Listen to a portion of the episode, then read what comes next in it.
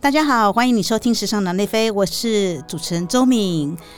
好久不见了哦，转眼到了年底。然后呢，今天在录音室现场呢，有我的好朋友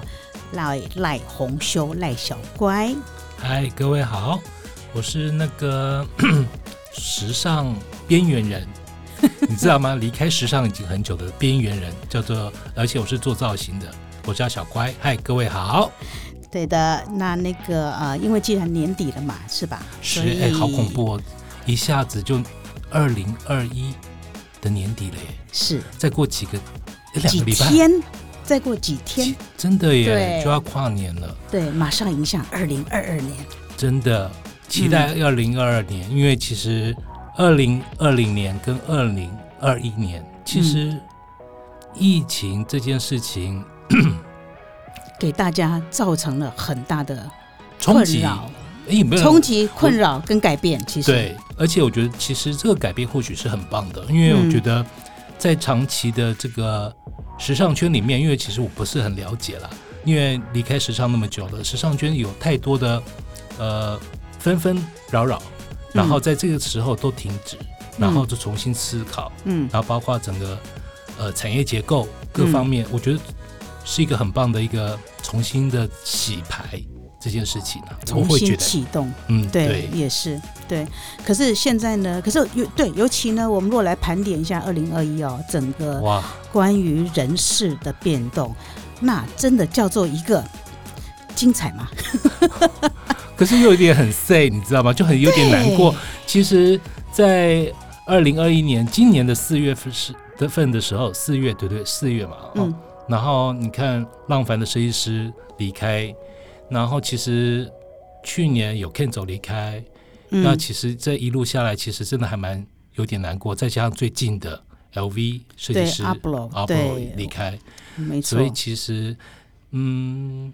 我想听时尚脑内飞的群众们，应该都是对时尚比较有喜欢或者是呃热衷的一群人。那其实，在我这个呃做造型那么久的长嗯情况之下，我已经离开这个圈子，所谓的杂志业或者是时尚产业的部分，我其实我我有点脱离。嗯那因为其实你会在一般的消费者里面来讲，嗯设计师品牌跟我真的是无关，是因为我在生活里面不会一直 touch 到。对，对，那除非是你对时尚产业是有点热忱，然后对时尚潮流有点兴趣的人，你才会嗯去 catch 到那一点。没错。可是呢，对，可是这个有时候就说，嗯、应该这样讲，就说我们其实离开那个时尚圈的这种。主流媒体对啊，嗯对我觉得是有段时间，但是我也觉得，因为有一点点距离，所以回头来看的时候，其实可以用一些不同的眼光，对，跟角度我对觉得来很有趣、看，哎没错没错，对。嗯然后为什么我们在时尚圈，或者说不管是不是现在主流媒体，大家大家或者是呃呃，对主流媒体上呢，对于比如说设计师的离开，或者说哪一个对品牌换掉设计师，大家为什么会你知道为什么会对报一个那么大的新闻？新闻对，对，小怪叔叔看，你觉得这个设计师之于品牌，它的用意在哪里？其实一个品牌的精神啊，跟品牌这个设计师有没有办法把这个品牌的特色或是潮流带起来，嗯有关于这个设计师。嗯设计师的所谓他在拿捏每一季的主题架构的时候，你有没有把它抓得很稳，然后让市场接受力增加，然后让销售力变高？这个都是跟设计师其实是息息相关的耶。是那其实，在八零年代的时候或九零年代的时候，可能设计师做的是我自己的梦想，嗯我自己的想法。可是进入二十世纪之后，其实它跟产业、跟销售、跟行销这些是完完全全是结合在一起的。对那如果你一个设计师可以把它处理得很好，你在抓这个主题架构的时候，联想到它的销售行为，或是要怎么样去氛围去做推销，嗯那我觉得这会影响很多。再加上你的材质、嗯你的布料的成本概念，嗯，这个都影响到很多很多的事情。是，其实现在设计师哦，就是每一个品牌的服装设计师，他其实要承担的责任非常很大哎大，对，而且比以前更大。更大，没错，对。然后简单的讲，所以我觉得说，嗯、其实呃，一个品牌的创意总监、设计师，其实他不只要提出，就说对于当代哦，对当代他的他的精神、他的诠释，或者是当代美学，对，甚至于当代现代人他的生活方式，对，他要提出他的一个概念想法，嗯，然后用服装来展现出来之外，这是他创意的方面是嘛？是是是，可是，在实质的方面呢，他其实也要承受销售的压力，对不对？啊？太可怕了，这种压力真是可怕。所以你看，二零二一年的早期四月左右、四五月的时候，你看进进出出多少人，多少品牌换设计师。来，周明你自己讲，是，所以呢，今天跟大家回顾一下啊、这个二零二一年呢，我们粗略的统计出来呢，有多少人已经离开他原来的岗位啊、有哪一些品牌在二零二二年呢会迎来新的创意总监？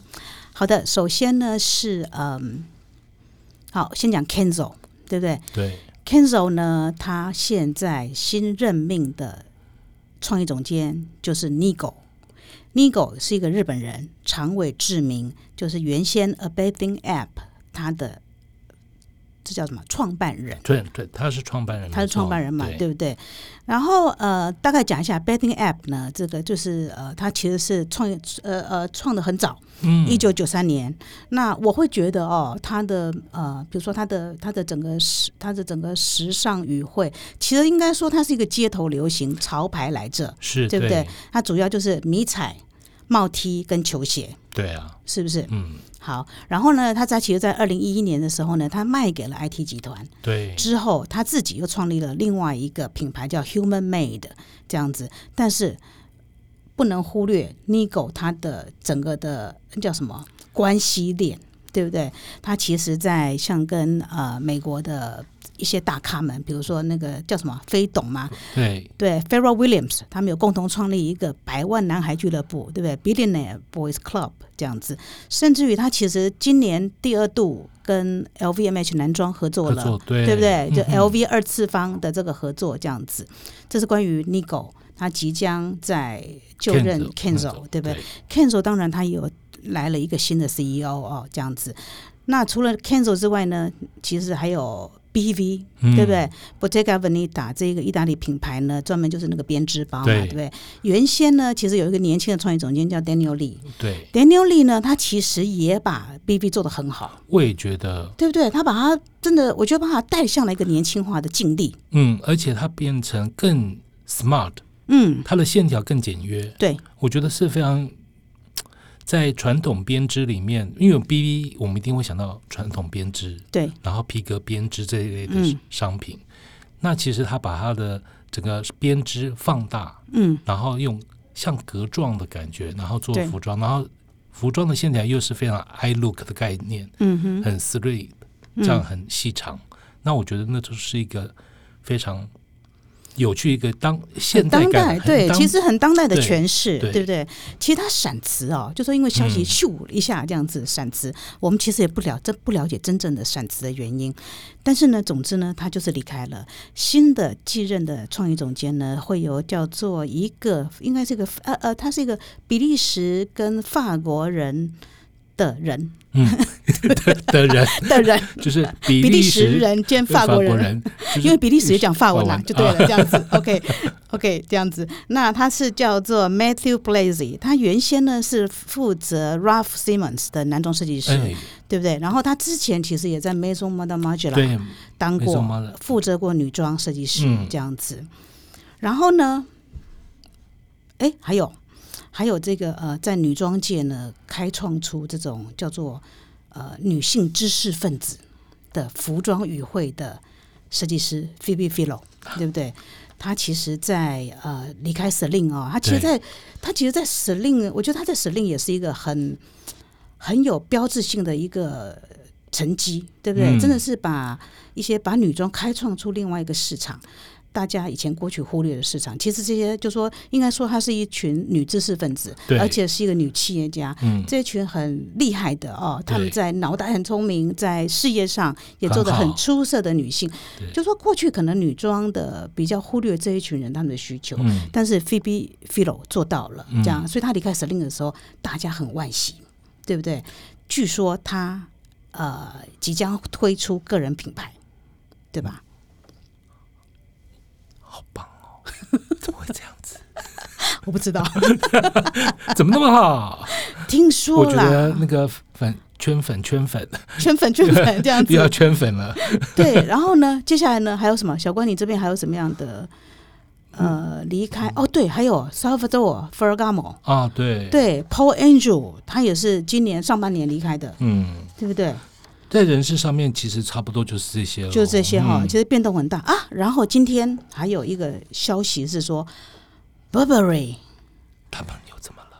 Burberry 宝珀丽，宝珀丽又怎么宝了？珀丽，其实宝珀丽呢，我我觉得我对她也有很特殊的情感，这样子。其实我很爱，你知道吗？嗯，我非常爱宝珀丽的东西，因为我觉得现在这个设计师真的把它做到好棒哦。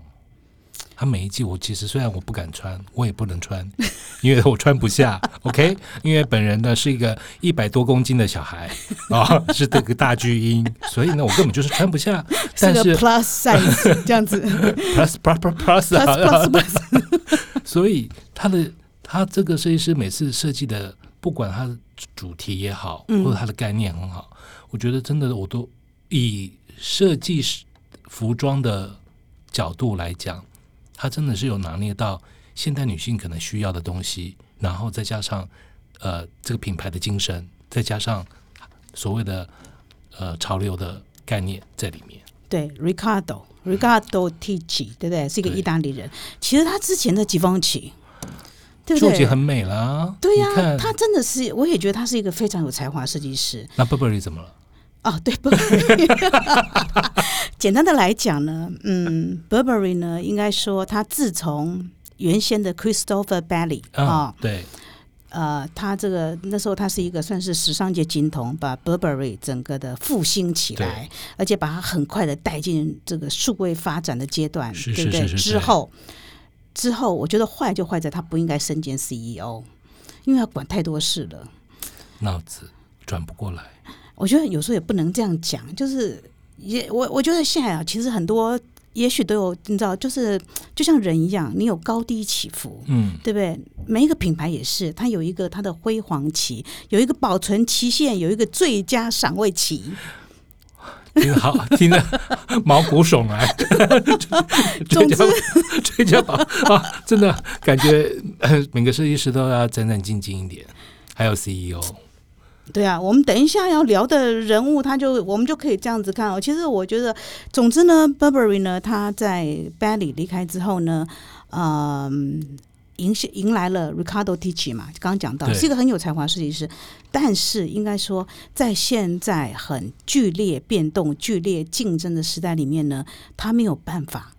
做到，嗯。这个这个董事会的需求，或者说这个期待也好，这样子。所以呢，嗯，然后呢，因为前一阵子他的那个 CEO 嘛，策略长离职嘛，对不对？结果今天突然，今天我突然一早醒来的时候呢，就发现其实有一个叫有一个精品的。呃，顾问哦，嗯他就是就是这个精品顾问，他其实发了一封公开信给这个要新上任的一位 CEO 这样子哦。嗯，就是他分析了整个这个 Burberry 现在面临的状况，嗯这样子，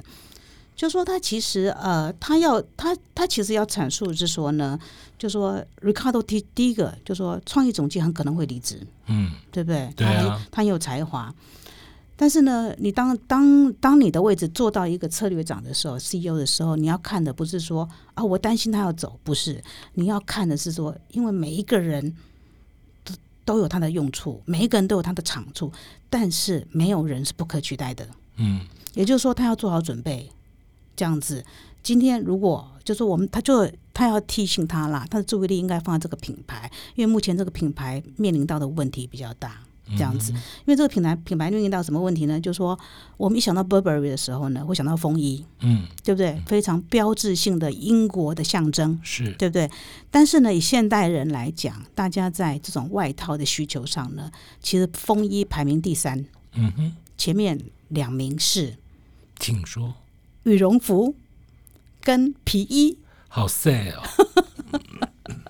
哎，我真的觉得现在到处都是羽绒服啊。其实我对羽绒服这件事情，我非常的点点点呢、对我曾经其实，在有一次出差的场合碰到英不是英国，碰到一个香港的也是时尚圈的记者，嗯哼，他呢，哎，我们去的地方叫做叫做什么？瑞典斯德哥尔摩，嗯很冷，他强烈排斥穿羽绒服。因为我觉得羽绒服啊，其实我觉得羽绒服并不是不好，但是羽绒服现在没有错，它把它做成时尚款。可是羽绒服最一开始的时候，它是所谓的登山啊、健行，嗯，对，然后保户暖、外户外休闲的部分嗯的单品。那我会觉得说，它在都市里面来讲，呈出现在羽绒服，让我觉得，其实我们现在看，呃，以亚洲区台北来为例好了，它嗯真的是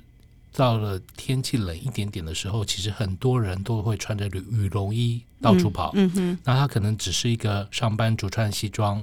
或是没有穿西装，然后也是披了一个羽绒衣。嗯羽绒衣像是变成基本单品，是啊，对，人人都有一件羽绒服。嗯，因为他们觉得说它很很好收纳，的对确，羽绒服是很好收纳，因为而且它很轻，很轻。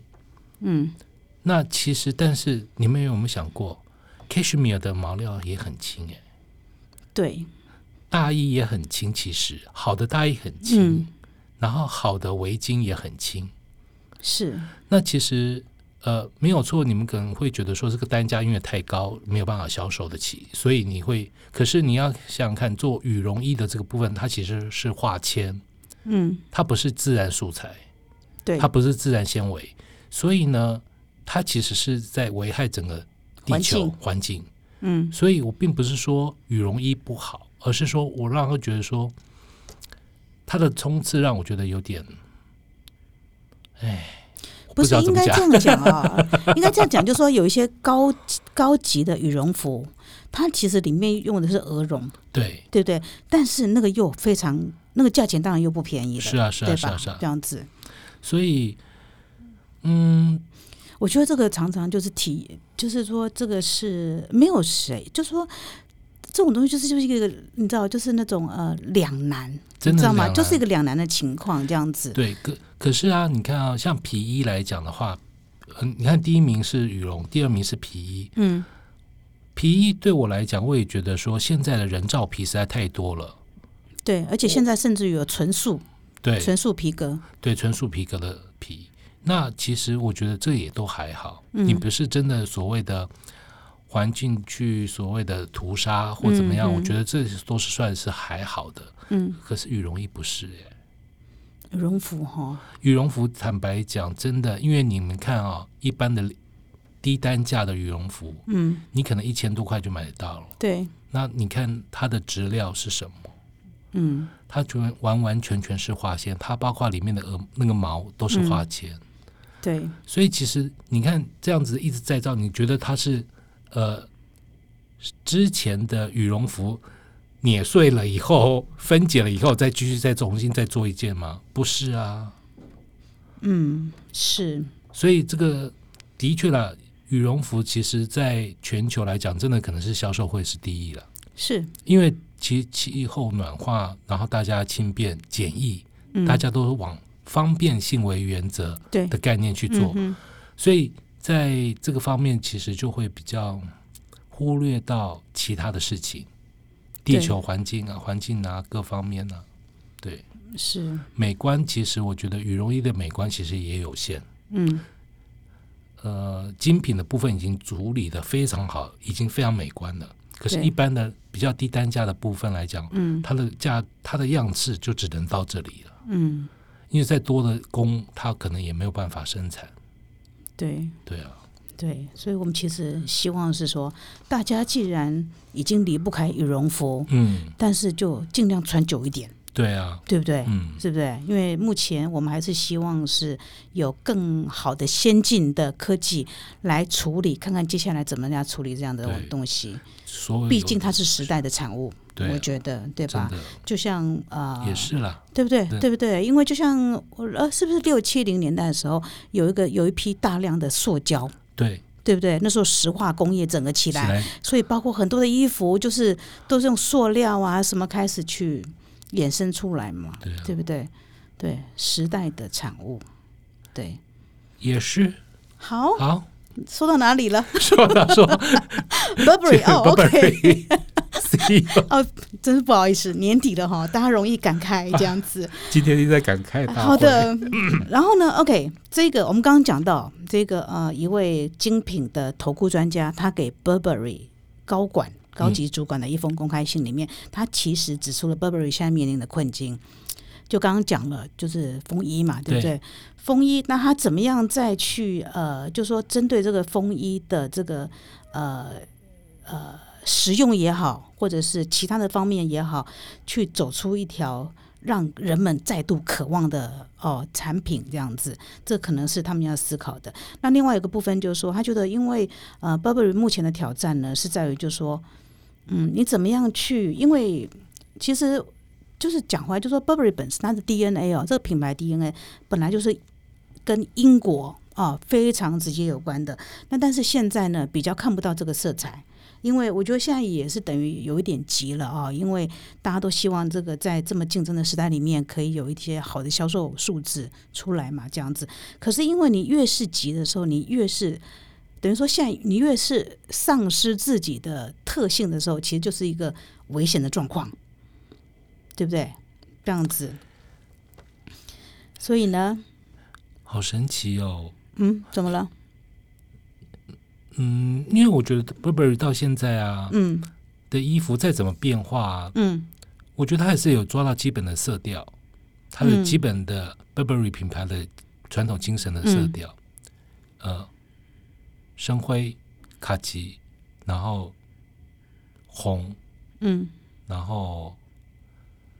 我觉得它这些都运用在它的衣服的细节里面。那你说风衣的解构，它之前也做了好几集，，对，它已经解构到短版、长版、不对称各方面的剪裁都有，对。所以所以问题到底出在哪里？嗯，我觉得这个说实说真的，这个其实也很难说的说说得上来。我我其实也觉得，就是说以我们啦，以我们这种远距离的来嗯看、b u r b e r r y 它的现在每一季推出的产品设计也好，我其实我也非常欣赏这位对设啊计总监，对对不对、嗯、 r i c a r d o 我觉得他做的真的非常好。但是问题应该说，我觉得现在就是因为你你想想看，这我觉得是市面上已经有太多的品牌，太多，我不能说同质性商品啦，只能说呃，就说。所以我刚才会讲，是不是每一个品牌都有它自己的生命周期？嗯，它的赏味期限，嗯哼你知道吗？因为它正好度过了这个 Christopher Bailey 对那时候最辉煌的，对不对？最爆红的十年、十几年的时候，这样子。所以现在变成说，它的以它的生命周期来讲的话，可能它现在就是要稍微和缓一点了。那只是说在等待一个再冲上去的时候，这样子。因为呢，呃，因为我觉得他们似乎也是这据据据，就是根据如果根据这个精品专家他的分析来看的话，他也觉得说 Burberry 现在是面临到整个的品牌升级的问题，嗯你知道吗？因为呃，Burberry 曾经曾经是一线精品。对，对不对？曾经是一线精品，整个是可以跟呃 LV 也好，跟跟 Chanel 并驾齐驱的感觉这样子。可是问题是，呃，它现在开始往下走的时候呢，就变成说它的定位开始有点模糊不清了。你懂我意思吗？甚至于，甚至于有一些，甚至于他有一点，这位专家他就有点担心，就说，就说呃，如果假设呃把它变成英国的 coach 呢，你懂我意思吗？你就会觉得啊，要变这样吗？可对不能对各位看不到我们两个人的眼 眼表我们情的，呃嘴歪了，这样啊，我们变嘴，英国的 coach 啊，不会吧？我们眼睛斜一边，嘴巴歪了这样子啊，哎，总之对，总之就是对。那我我会觉得对于 Burberry 非常的非常特别感情是说，因为真的是在这个 Christopher 他最辉煌的时候，嗯那时候比如说呃，我们那时候有机会去到英国，去到北京，去看到他真的是。一脚他就把他带进去数位领域，嗯，对不对？对啊的的那种手法跟那种创新这样子，所以呢，所以只能说，对啊，就这样，有一点年底有一点 sad，嗯但是我要跟你说，我们也不能一直都在 sad 里面，因为是其实今年呢、哎，GUCCI 一百年周年庆，哎，哎，对，没错，所以还是有些品牌是很 separate 的，是非常啊的对欢、没欢乐的，是是没非常错开心的对，GUCCI 一百年，对啊然后哎，讲到这个，然后呢，呃，前一阵子他也跟他旗他这个这个开云集团底下的对这个巴朗西耶嘎推出了对，联名商系列，品，对呀、那个多好看啊呐、对，我真的觉得很好看，而且这两个结合在一起，我觉得很有趣，很有趣，是完全跳脱过去的所有想象，是。是所以你知道吗？在今年的秋冬时装展最后一天，居然芬迪跟 Versace 对，也是来个联手，也 对，也是令人啊，这是过去从来蛮没不有会发生过的，真的。今年真的很多，而且很妙哦，嗯，都是意大利品牌，嗯哼，然后去接，比如说，对啊，我觉得好特别。是，嗯，所以真的，所以其实我觉得联名现在已经玩到一种就是，呃，品牌跟品牌之间，对，而且一线品牌跟一一线品品牌对的对的的联合合，作，对没。错，对，然后也不要觉得说联名一定要怎么样，嗯哼，但是只要两个东西实力相当，嗯然，后可以创出火花，我觉得就非常棒的一件事情。没错，对啊，对，嗯嗯，，好的，是。嗯，好，我们这一集先讲先讲到这里，跟对，大家聊了一些哇，今年时尚界很多的动荡，对当不对当当当当，对，嗯这样子很多的动荡，很多的碰撞，对，嗯，所以对所以让我们，嗯，对，让这我很们难结尾，你知道吗？ 没关系 啊，这个都总结荡动荡与碰撞，那我们就只好再来期待二零二二年对，有没有动荡碰撞出崭新的火花 喽，是不是？真的很期待对，期待，让我们继续看下去。看下去，看下去。好的，那今天的年度回顾啊，我们把它归类为年度回顾好了，先讲到这里。那是谢谢大家收听，欢迎你嗨，继续收听《时尚脑内飞》喽。OK，拜拜。拜拜。